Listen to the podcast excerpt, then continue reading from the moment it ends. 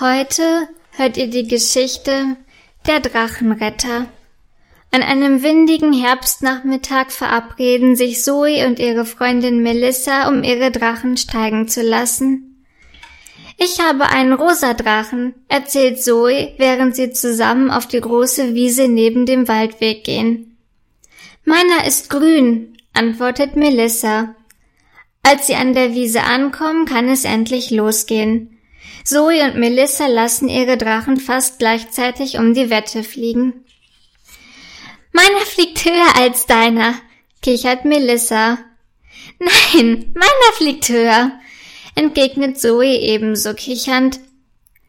Eine ganze Weile lassen die beiden Freundinnen vergnügt ihre Drachen fliegen und erzählen sich gegenseitig, was ihre Drachen von dort oben alles sehen können.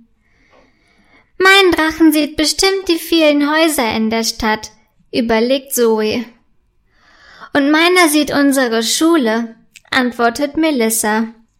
Plötzlich kommt ein kräftiger Windstoß, durch den Zoes Drachen sich in den Ästen eines Baumes, der am Wiesenrand steht, verfängt. Oh nein, mein schöner Drachen, ruft Zoe verzweifelt und fängt an zu weinen. Nicht weinen, wir holen deinen Drachen da schon wieder raus, tröstet sie Melissa. Guck mal, da hinten sind Lina und Sophie. Die beiden sind drei Klassen weiter als wir und schon viel größer. Ich frag mal, ob sie uns helfen können, fügt Melissa hinzu. Eilig rennt sie über die Wiese zu Sophie und Lina und bittet sie um Hilfe. Verständnisvoll folgen die beiden Melissa, die sie zu Zoe führt, die immer noch traurig zu ihrem Drachen heraufschaut. Also, ich kann da nicht hochklettern. Ich hab mir doch letzte Woche das Handgelenk gebrochen, stellt Lina fest und zeigt den anderen den Verband, der um ihr rechtes Handgelenk gewickelt ist.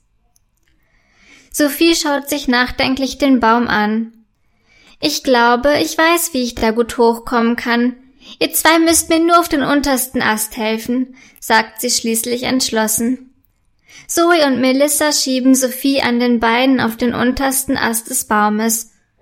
Dann klettert Sophie Ast für Ast den großen Baum herauf, bis sie schließlich den Drachen erreicht hat. Super, Sophie, ruft Lina, die trotz ihres gebrochenen Handgelenks gespannt zuschaut.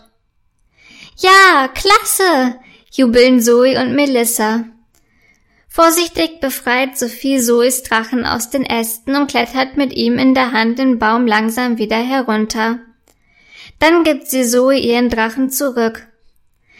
Danke, sagt Zoe und umarmt ihren Drachen ganz fest.